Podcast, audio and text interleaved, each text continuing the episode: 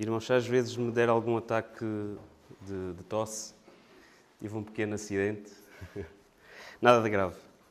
Em casa, com o Manel, e tenho a garganta irritada. Já está melhor, mas ainda está aqui um bocado, por isso, se fizer uma pausa para beber água, estou mesmo com a garganta um bocadito irritada, mas não é nada de, de especial. Então vamos dar continuação ao nosso estudo no livro de, de Êxodo, e vou tentar dizer esta palavra até ao final bem sai-me sempre outra coisa sem ser êxodo.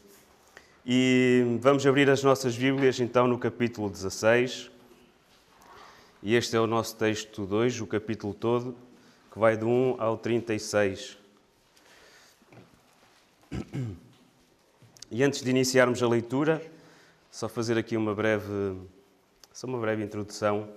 Eh, este livro de Êxodo tem eh, tem um ensino-chave, podemos dizer assim, de, de, da libertação de Deus, ou seja, Deus liberta, Deus salva uh, o seu povo da escravidão para que o possa servir, para que esse povo o possa servir. E neste processo que nós vemos ao longo dos acontecimentos, uh, Deus é que deve ser sempre glorificado em todos estes acontecimentos e não o homem. Qualquer feito extraordinário, milagre, seja ele milagre ou não, deve ser atribuído sempre ao poder de Deus.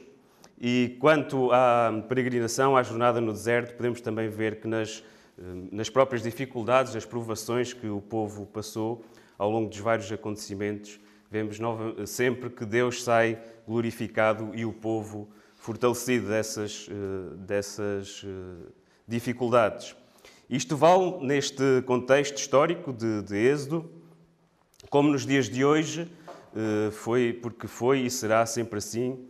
E quando compreendermos isto, vamos aceitar melhor as tribulações da nossa vida. Deus prova para crescimento espiritual da sua igreja e individualmente também. E todo este processo redunda sempre uh, na glória de Deus. Então Deus é glorificado e o povo fortalecido. E queria só que, queria só que refletíssemos ou que pensássemos, ainda antes da leitura, uh, o facto de como será andar sempre em viagem, não é? Em constante viagem. E certamente uh, é difícil, não é? Deve ser difícil uh, não termos o conforto da nossa casa, não termos, por exemplo, a nossa vida organizada e com as rotinas familiares e com as demais rotinas boas da vida, não é? Como sair e ir todos os dias para o trabalho ou não, não é? Mas são boas essas rotinas, o trabalho é bom também. E imaginemos então essa uh, vida em constante viagem sem este, esta vida, esta organização. E no caso do povo israelita era uma vida nómada, não é? Eles montavam acampamento, andavam, montavam acampamento noutro sítio, e isto durante 40 longos anos pelo deserto. E para acrescentar a isto, entendemos, para entendermos esta dificuldade também, pensem no que seria cerca de 2 milhões, não é? Que foram os que saíram de, do Egito, cerca de 2 milhões de, pessoas a fazer esta caminhada, ou seja, seria uma extensão eh, de quilómetros, eh, suponho eu, nesta viagem pelo deserto, não é? E a logística que isto tudo traz. Caminhar durante dias, não é? Com os animais e com as, as trouxas todas, as tendas, a tenda, tudo às costas, ou nas costas dos animais. Então fazer esta caminhada e depois eh, parar para descansar, não é? E montar acampamento. E imaginemos este acampamento, as tendas, não é? Todas, de 2 milhões de pessoas. Era um parque de campismo a perder de vista, não é? Eh, imaginemos nós que aquilo era uma cidade enorme, não é? Eh, e isto sucessivamente, não é? Levantar novamente acampamento, caminhar mais uns dias, parar. E, e assim durante 40 anos em pleno em pleno deserto. Então podemos tirar daí logo algumas dificuldades, não é? Deste, uh, fazendo este exercício, não é? Que eles com certeza uh, trariam sobre eles o cansaço físico, mental, o frio e calor, não é? Típico do deserto, que de dia faz muito quente e de, de noite faz muito, muito frio. E não só isso, as tempestades uh, e as pessoas que também iam sucumbindo pelo caminho. E esta ausência de, de comodidades também era eh, a ausência de, de, comodidades, aliás, era certamente também uma dificuldade.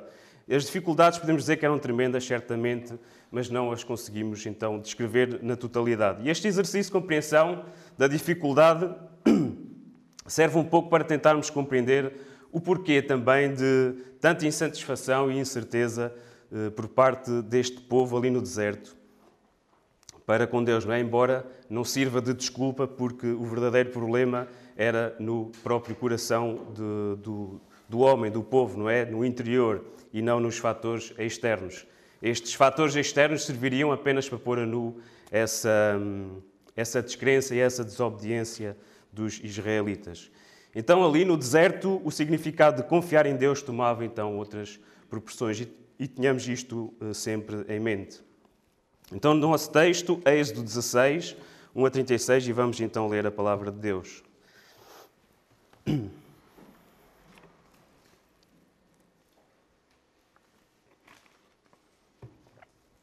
Diz assim a palavra de Deus: Partiram de Elim e toda a congregação dos filhos de Israel veio para o deserto de Sim, que estava entre Elim e Sinai, aos 15 dias do segundo mês depois que saíram da terra do Egito. Toda a congregação dos filhos de Israel murmurou contra Moisés e Arão. No deserto, disseram-lhes os filhos de Israel: Quem nos dera tivéssemos morrido pela mão do Senhor na terra do Egito, quando estávamos sentados junto às panelas de carne e comíamos pão a fartar. Pois nos trouxeste a este deserto para matardes de fome toda esta multidão. Então disse o Senhor a Moisés: Eis que vos farei chover pão, céu do pão, eis que vos farei chover do céu pão, e o povo sairá e colherá diariamente a porção para cada dia para que eu ponha à prova se anda na minha lei ou não.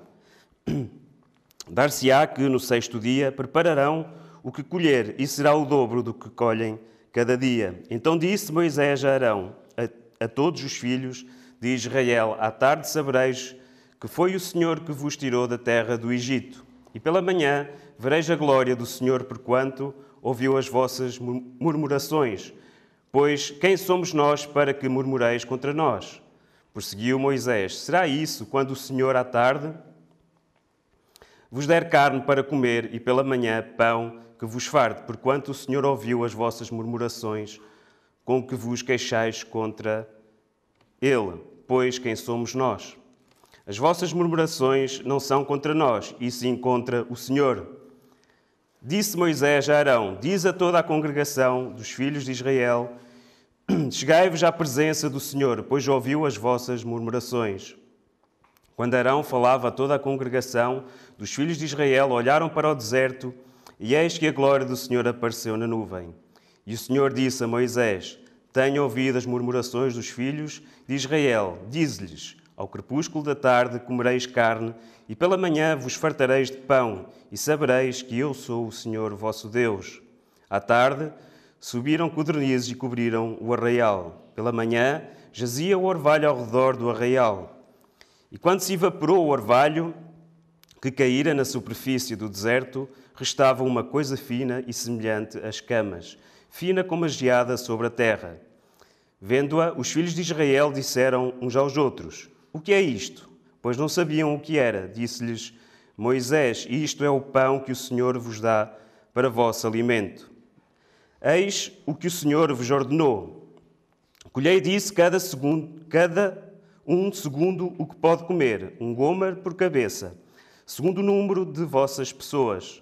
Cada um tomará para os que se acharem na sua tenda. Assim o fizeram os filhos de Israel, e colheram uns mais, outros menos. Porém, medindo-o com um gomer, não subjava ao que colhera muito, nem faltava ao que colhera pouco, pois colheram cada um quanto podia comer. Disse-lhes Moisés: Ninguém deixe dele para a manhã seguinte.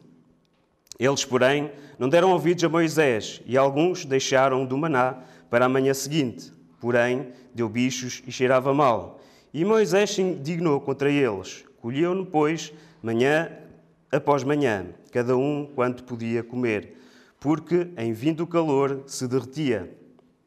Ao sexto dia, colheram pão em dobro, dois gomares para cada um, e os principais da congregação vieram e contaram-no a Moisés. Respondeu-lhes ele: Isto é o que disse o Senhor. Amanhã é repouso, o santo sábado do Senhor. O que quiserdes cozer no forno, cozei-o. E o que quiserdes cozer em água, cozei-o em água. E tudo o que sobrar, separai, guardando para a manhã seguinte.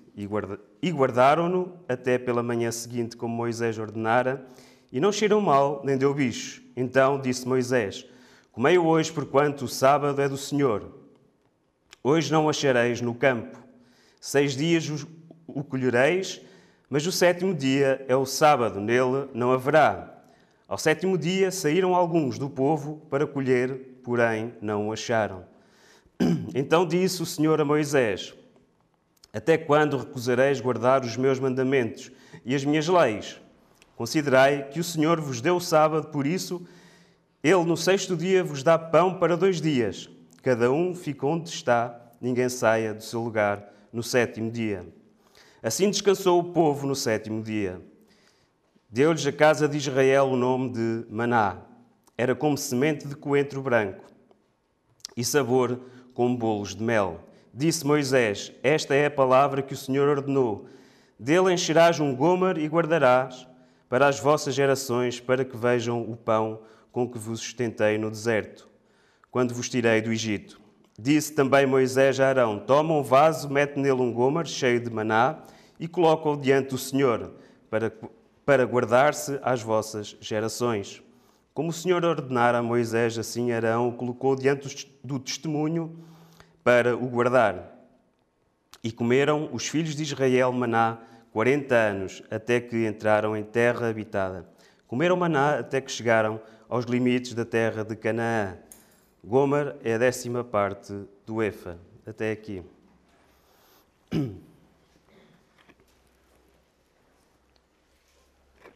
Está fácil. Então, fazendo aqui um breve resumo deste, deste episódio, uh, entramos aqui então numa fase, uh, a partir do final do capítulo 15, Uh, entramos aqui numa fase da travessia do deserto em que os incidentes de três etapas estão associados a acontecimentos que envolvem a murmuração do povo e, a, e uma consequente provisão de Deus. E vi, vimos isso nas águas amargas em Mara, não é? no deserto de, de Sur, no capítulo anterior. Vemos agora este Outra vez a murmuração do povo porque tinha fome, e Deus então proveu o maná não é? e, as, e, e as codornizes, já no deserto de, de Sim. E o capítulo a seguir vai-nos falar então de outra vez murmuração do povo, mas agora por causa da, da falta de água, e Deus também a, a dar essa água tirada de uma rocha. Então, mais uma vez, temos aqui uma provação ou um problema que o povo israelita enfrenta durante esta jornada no deserto, a falta de alimento, a fome. E a murmuração, não é, que tem aqui um aspecto de reclamação, de, de, de queixa, eh, mas sabemos que esta murmuração não é só isso, não é só uma simples queixa, não é? É muito mais do que isso, é, é mesmo um dizer mal.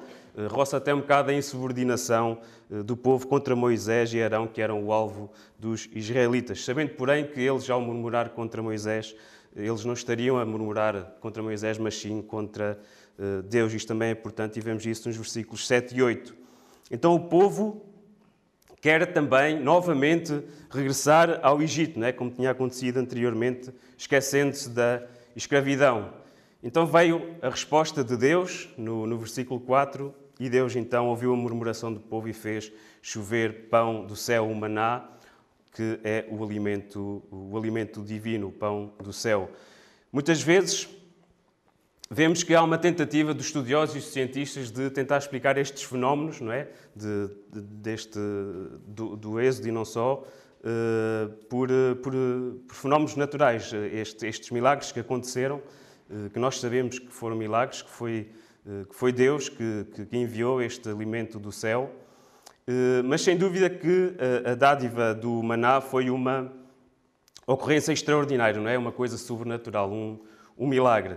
E porque senão era difícil de compreender como é que o maná eh, durante seis dias caía e ao sétimo não caía, isto durante 40 anos consecutivos, não é? Era impossível explicar isso como um fenómeno da natureza, pelo menos eu não conheço nenhum, não sei se há algum parecido.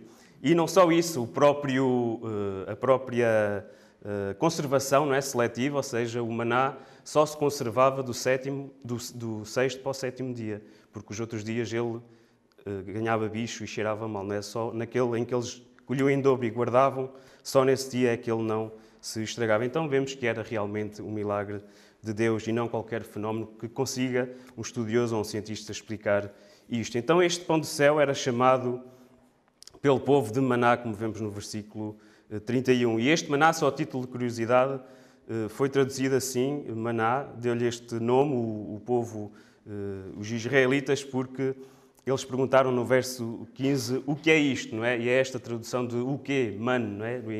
no texto original e a tradução é, então, o maná, ficou este, este nome, o maná. Uh, mas não foi só o pão, como vimos, mas também a carne sob forma de codornizes que Deus uh, também proveu para o povo. Temos então como assunto principal deste episódio o maná, não é? Deus alimenta o seu povo com este alimento, este pão vindo do céu. E o maná foi o alimento básico que os, israelitas tiveram durante a sua caminhada durante 40 anos, como vemos no versículo 35. Eh, vamos só. Eh, vou mencionar aqui alguns exemplos de, de, algumas passagens da Bíblia que fala sobre o maná. Não vamos abrir para sermos mais rápidos. E, e vemos este maná relatado, falado em, por exemplo, Salmos 78, 24 e 25, que é um salmo que fala da providência divina e chama o maná de cereal eh, do céu e de pão dos anjos. Em Números 11, 6 também fala do maná, mas desta vez é o povo a reclamar de que já estaria farto deste maná, não é? De tanto, tantos anos a comer deste maná. Depois os irmãos podem ver estas passagens e comprovar em casa estas mesmas passagens. Em Deuteronômio uh, 8.3, que uh, recordando os jatos passados, vemos o relato de que Deus eh, eh, provava o, seu povo para que ele fosse humilhado por parte de Deus, para que reconhecesse eh, o, povo que tinha um coração rebelde. Então Deus fez eles passarem fome para depois lhes dar o sustento com o maná. Para fazer então entender que, como, como diz no, no, no, no versículo 8.3, não só de pão viverá o homem, mas de tudo o que procede da boca de Deus. E este esta passagem, esta escritura, Jesus usa ao reagir à tentação de, eh, de Satanás. Em Mateus 4, podemos ver isso em Mateus 4 e em Lucas 4.4 eh, também. E também no Novo Testamento fala em João 6, 26 e 35, fala, eh, Jesus Cristo também fala, fala no maná, dizendo que Ele é o pão da vida, não é? É o verdadeiro pão do céu, é Ele mesmo enviado pelo Pai. Então vemos aqui, neste, neste, neste capítulo, nesta passagem de João 6, que o maná, não é? Vemos o maná como símbolo de. Apontando, o maná apontando para Cristo, que era o verdadeiro alimento vindo do céu.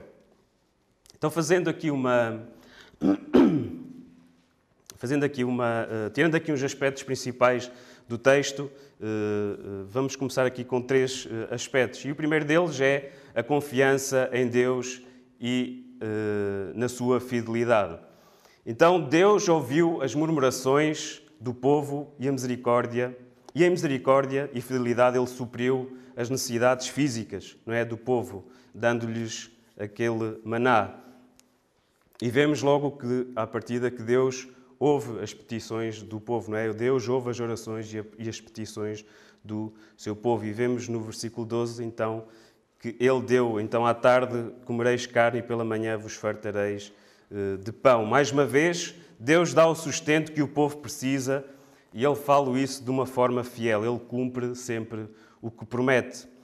Eles tiveram maná durante 40 anos, não é? A promessa de que eles teriam este maná foi eh, este suprimento, ele prolongou-se durante os 40 anos eh, do deserto. Então as promessas de Deus são infalíveis, ao contrário da confiança do seu povo. nessas promessas. A fé dos israelitas mostrava-se fraca assim que aparecia um problema. Eles que já tinham assistido não é, a vários milagres por parte eh, de Deus, a diversos milagres, que os salvou uma vez e outra. Temos as dez pragas no Egito, a travessia do Mar Vermelho e, mais recente, a transformação então das águas amargas em águas doces, em águas potáveis.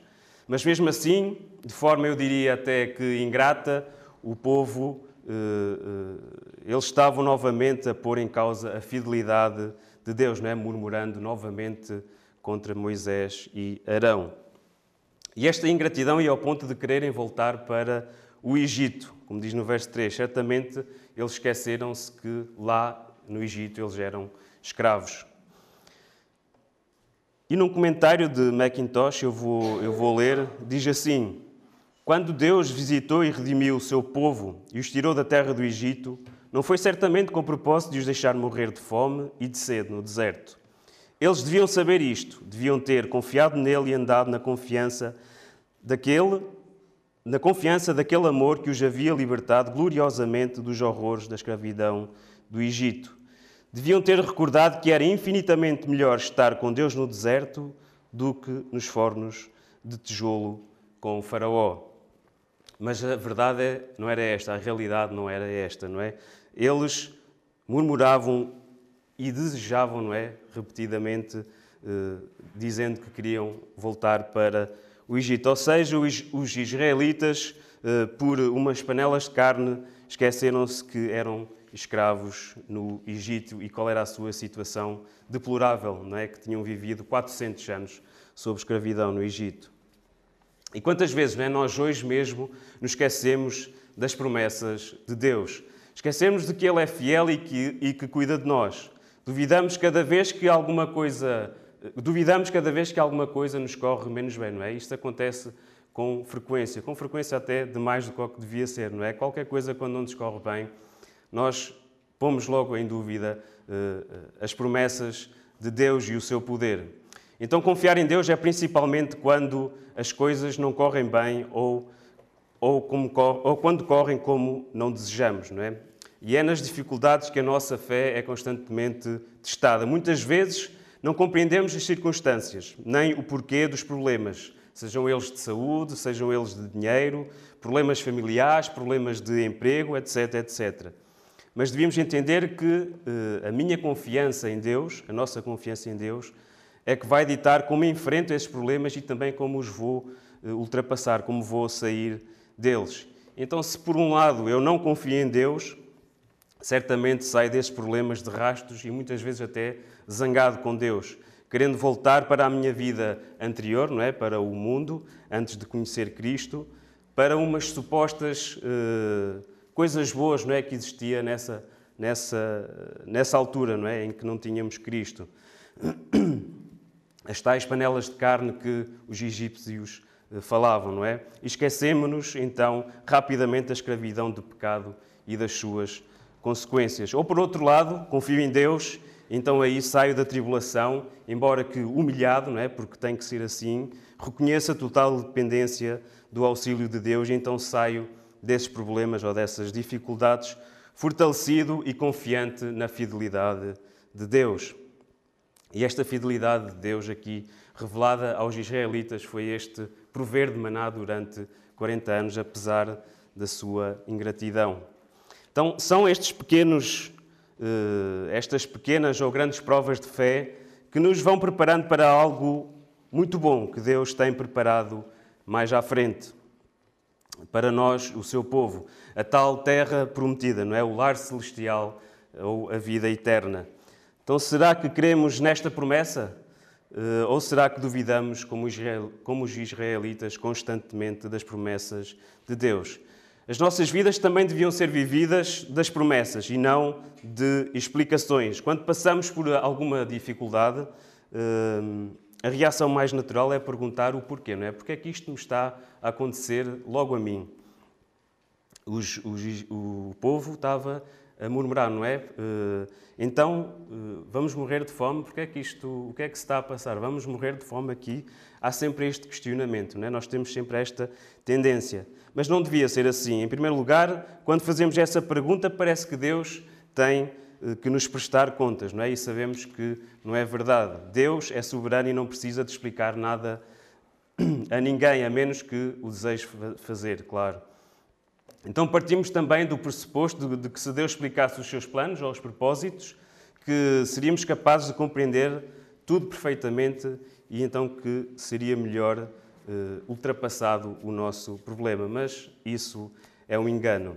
Ersby diz assim: as explicações não saram corações quebrantados, mas as promessas sim, pois estas dependem da fé e a fé coloca em contacto com a graça de Deus. Não é? As explicações não saram, não saram corações quebrantados, mas as promessas sim, pois estas dependem da fé e a fé nos coloca em contacto com a graça de Deus. Então, o problema do povo era este: a falta de fé, a falta de confiança em Deus e nas suas promessas, pois só essa fé e essa confiança nos faz ultrapassar as tribulações, como já vimos, de forma serena, sem murmurações, sem acusações ou questionamentos. Queria ver ainda outro aspecto com os irmãos, que é a obediência a Deus, que podemos ver aqui no texto. Uma vez que nós conhecemos Deus como um autor de. Eh, como conhecemos Deus e sabemos que Deus não é autor de confusão, ele sempre que começa alguma coisa, eh, sempre que começa alguma coisa nova, dá-nos instruções de como eh, fazer, não é? Dar-nos regras para que, se obedecermos a essas regras, eh, então somos abençoados. Se eventualmente não obedecermos a essas regras ou leis, enfrentaremos então a decepção ou mesmo a disciplina de Deus. E o princípio é desde o início, desde Gênesis, até, até ao final da Bíblia. Não é? E podemos ver no Novo Testamento, por exemplo, em Coríntios, 1 Coríntios 14, 40, vou ler, que diz assim: Tudo, porém, seja feito com decência e ordem. Então sabemos que Deus é um Deus de ordem e não de caos desde a criação, não é? Desde Gênesis. E a recolha de maná então obedecia a estas regras, não é? Deus deu este, esta, eh, esta provisão, mas ela obedecia algumas regras que, que vemos no versículo 26, do 16 ao 26. E as regras eram o recolher, não é? O colher diariamente este maná, o colher a porção suficiente para cada um, não é? Um gomer por cabeça, como vemos no verso 16, e não podiam guardar o maná de um dia para a manhã seguinte, como vemos no verso 19. E ao sexto dia, então, colhiam em dobro, para que no sétimo eh, não saíssem a colher nada e para que tivessem também mantimento nesse dia, colhiam o dobro no dia anterior. E a pergunta eh, que se põe é esta: e o povo obedeceu a estas regras que lhes foram impostas? Como vemos no verso 20 e 27, não, não é? Nem todos. Podemos ler no verso 20 que diz: Eles, porém, não deram ouvidos a Moisés e alguns deixaram do maná para amanhã seguinte, não é? E no verso 27, ao sétimo dia saíram ao, ao, sétimo dia saíram alguns do povo para colher, porém não o acharam, não é? Havia a regra de não deixar de um dia para o outro e ao sábado que ninguém saía de casa, mas os israelitas queriam ver com os seus próprios olhos. Então esta insubordinação estava entranhada, não é? Nos corações do povo, era mais forte do que eles, e tantas vezes que nós somos assim, não é? Então eles não quereram que fosse verdade, como lhes tinha dito Moisés, e então decidiram confirmar eles próprios e guardaram o maná quando não deviam e saíram no sábado, que era de descanso, desobedecendo assim aos mandamentos do Senhor. E o que, e o que é que aconteceu? Nós vemos no versículo 28, mais uma vez, a desilusão não é? e a tristeza de Deus para com o seu povo e que diz assim o verso 28: Até quando recusareis guardar os meus mandamentos e as minhas leis? Então, era mais uma vez a confirmação do coração rebelde do povo, que não confiava em Deus e temava em desobedecer. Este terá sido e foi certamente uma pequena prova para a lei que iria ser dada mais à frente no Sinai. E vemos isso no final do verso 4, quando Deus diz: Para que eu ponha à prova se anda na minha lei ou não. Então, já estava aqui um pequeno reflexo, podemos ver aqui um pequeno reflexo, não é? De, eh, de que também, eh, de como seria eh, a relação do homem com a lei de Deus, ou seja, a incapacidade do homem cumprir a lei de Deus. E será que também nós hoje não estamos a querer guardar o alimento espiritual para o dia seguinte, não é? Também não estamos a cumprir com estas regras de colher alimento diariamente e negligenciamos então o recolher diário, não é, deste alimento espiritual. Por vezes caímos neste desleixo, tantas vezes, não é? Eu falo, eu falo por mim. E não eh, recorremos diariamente à palavra de Deus e à oração esse alimento que é fundamental não é, para a vida de um crente. Então devemos diariamente relembrar a nossa condição de dependência e necessidade de Cristo, não é? O pão da vida, o verdadeiro pão da vida, aquele que nos dá acesso e nos mantém em permanente comunhão com Deus Pai. É bom virmos certamente à igreja todos os domingos, não é? Isso é um bom, é um bom hábito, por assim dizer e vimos e louvamos e adoramos e ouvimos a palavra de Deus e saímos daqui fortalecidos. Isso é realmente bom, mas não chega, não é? Não chega, não chega só vir ao domingo. Nada substitui o a sós com Deus todos os dias. Ou seja, não dá para guardar o alimento de hoje para amanhã, assim como não dá para guardar o alimento de domingo para toda a semana, não é? Tem que ser diário a recolha desse alimento. E se não conseguimos eh, de manhã, porque trabalhamos, nós somos muito bons a arranjar desculpas né, para estas coisas. Se não conseguimos de manhã porque trabalhamos muito cedo, então meditemos à tarde ou à noite, não é? Nada nos obriga a que seja somente de manhã, pode ser à tarde ou, uh, ou à noite, mas de preferência que seja todos os dias. Então, saibamos que nada substitui o maná fresco diário, ele é precioso para sermos cristãos saudáveis. Ainda um terceiro ponto, que quero também tirar aqui do texto, é a preservação dos feitos de Deus, não é? Preservar os feitos para ensinamento futuro e de futuras eh, gerações. Então Deus ordenou a Moisés que guardasse o maná num vaso para memória das gerações futuras para que estes soubessem que ele tinha sido o sustento do povo israelita durante a travessia no deserto, como vemos no verso 32 e 34. Os israelitas nunca haveriam assim de esquecer, mesmo no meio, depois da chegada à terra prometida, a Canaã, no meio do leite e do mel, eh, então o povo israelita nunca haveria de esquecer aquilo que os havia sustentado durante os 40 anos da sua peregrinação no deserto. Então, este seria um precioso memorial da fidelidade de Deus para com o povo. Ele não os deixou morrer de fome com, como os seus corações insensatos e incrédulos tinham temido. Não é? O povo tinha, teve medo aqui não é? de morrer de fome e murmurou. Mas Deus, como fiel como sempre, deu provisão eh, que eles necessitavam. A maior parte das pessoas tem eh, esta tendência, não é? De de, de esquecer de como Deus ajudou em determinada altura difícil da nossa vida. Não é? Todos nós temos as nossas pequenas histórias com Deus, e, mas também rapidamente, muitas vezes, as esquecemos. E não importa como o fazemos, mas uh, devemos guardá-las, não é? E dizê-las aos mais novos.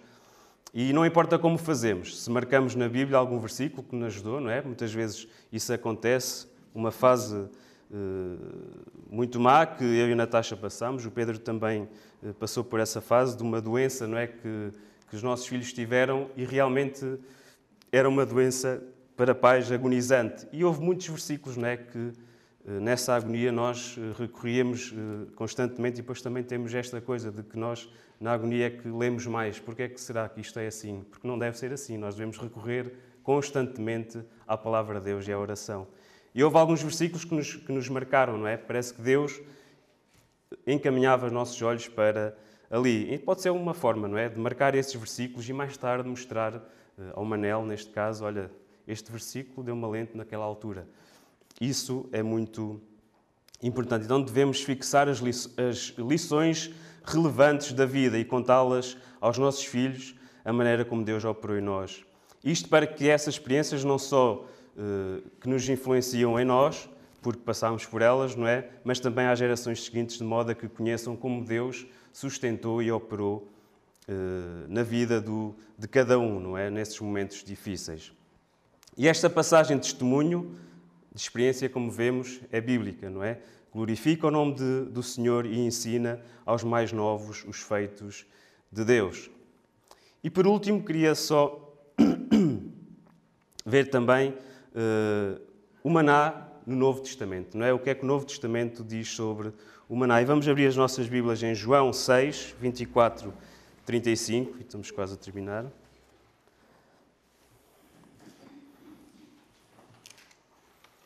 Eu sei que a minha voz não é muito agradável.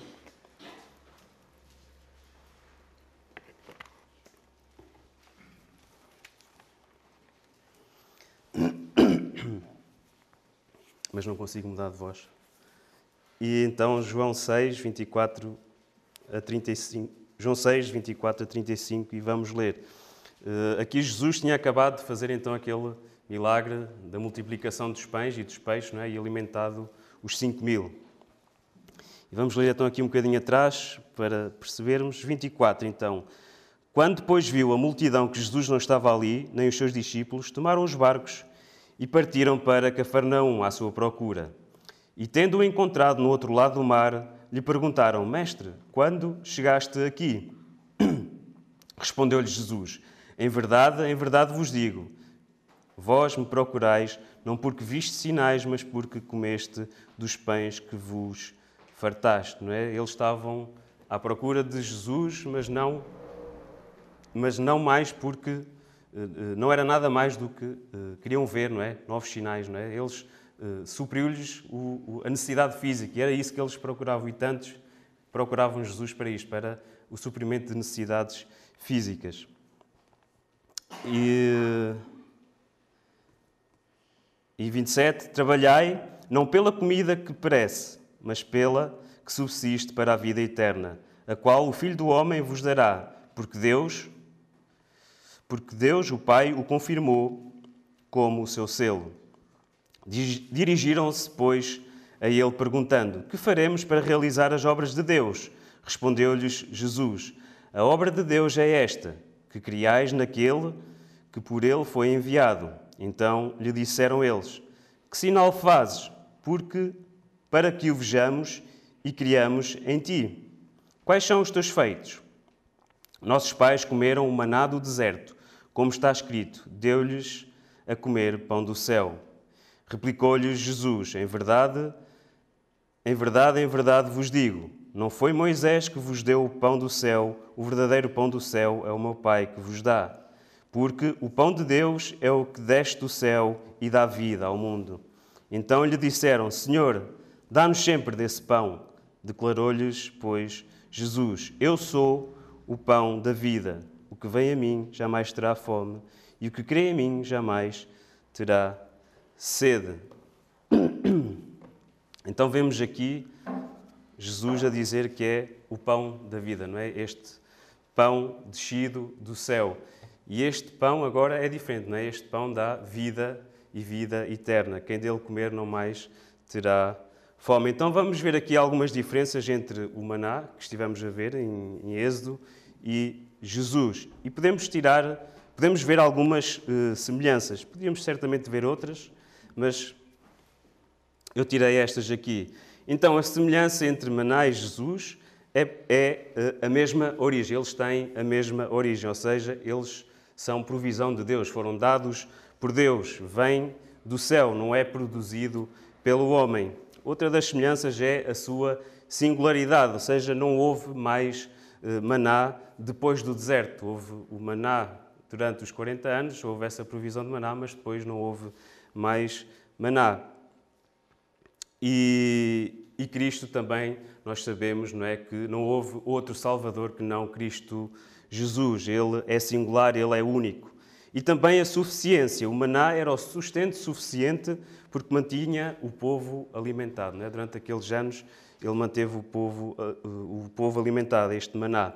E Jesus, por sua vez, nos basta, não é? Para a nossa salvação. Ele também é suficiente. Jesus é suficiente. E também o alimento diário, também é uma semelhança, não é? Assim como os israelitas tinham que recolher diariamente o maná, também nós temos hoje que procurar e buscar Cristo diariamente. E podemos também ver algumas diferenças, não é? E acho que uma uh, salta à vista, que é a eficácia não é? desse alimento. O maná alimentou o corpo, alimentava o corpo e era para aquela vida, não é? Era para esta vida, é um suprimento físico, enquanto Cristo alimenta a alma e é para sempre, é um suprimento, é um suprimento espiritual. E também o alcance, não é? O maná foi para Israel e Jesus para todos os que nele creem, não é? Para toda a humanidade. Então Cristo é o pão vivo que desceu do céu. E este é o nosso alimento nesta nossa peregrinação por este mundo. E vou aqui ler mais uma vez um comentário de, de Macintosh e que diz assim: A graça do Senhor Jesus, como aquele que desceu do céu para ser o maná do seu povo, é inefavelmente preciosa para a alma renovada. Porém,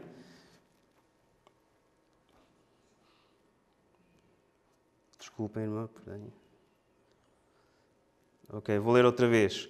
A graça do Senhor Jesus Cristo, como aquele que desceu do céu para ser o maná do seu povo é inefavelmente preciosa para a alma renovada. Porém, a fim de poder apreciá-lo desta forma, devemos compreender que estamos no deserto separados para Deus, no poder de uma redenção efetuada, no poder de uma redenção efetuada. Se ando com Deus através do deserto, estarei satisfeito com o alimento que ele me dá, e este é Cristo, como aquele que desceu do céu, não é? Palavras tão bem aplicadas, não é? Em relação ao maná e a Cristo. Então, Cristo, o Filho de Deus, enviado a este mundo, é o verdadeiro alimento descido do céu para dar vida ao mundo. É aquele que sacia todo aquele que se chegar a ele, como vemos aqui em João 6. Ele próprio diz, João 6,35: Eu sou o pão da vida, o que vem a mim jamais terá fome. Então a pergunta para nós hoje e para terminar é esta: qual é o maná que esperas tu hoje de Deus? O que guardado eh, na manhã seguinte ganhou bicho e cheirava mal, ou o que sacia e te dá a vida eterna?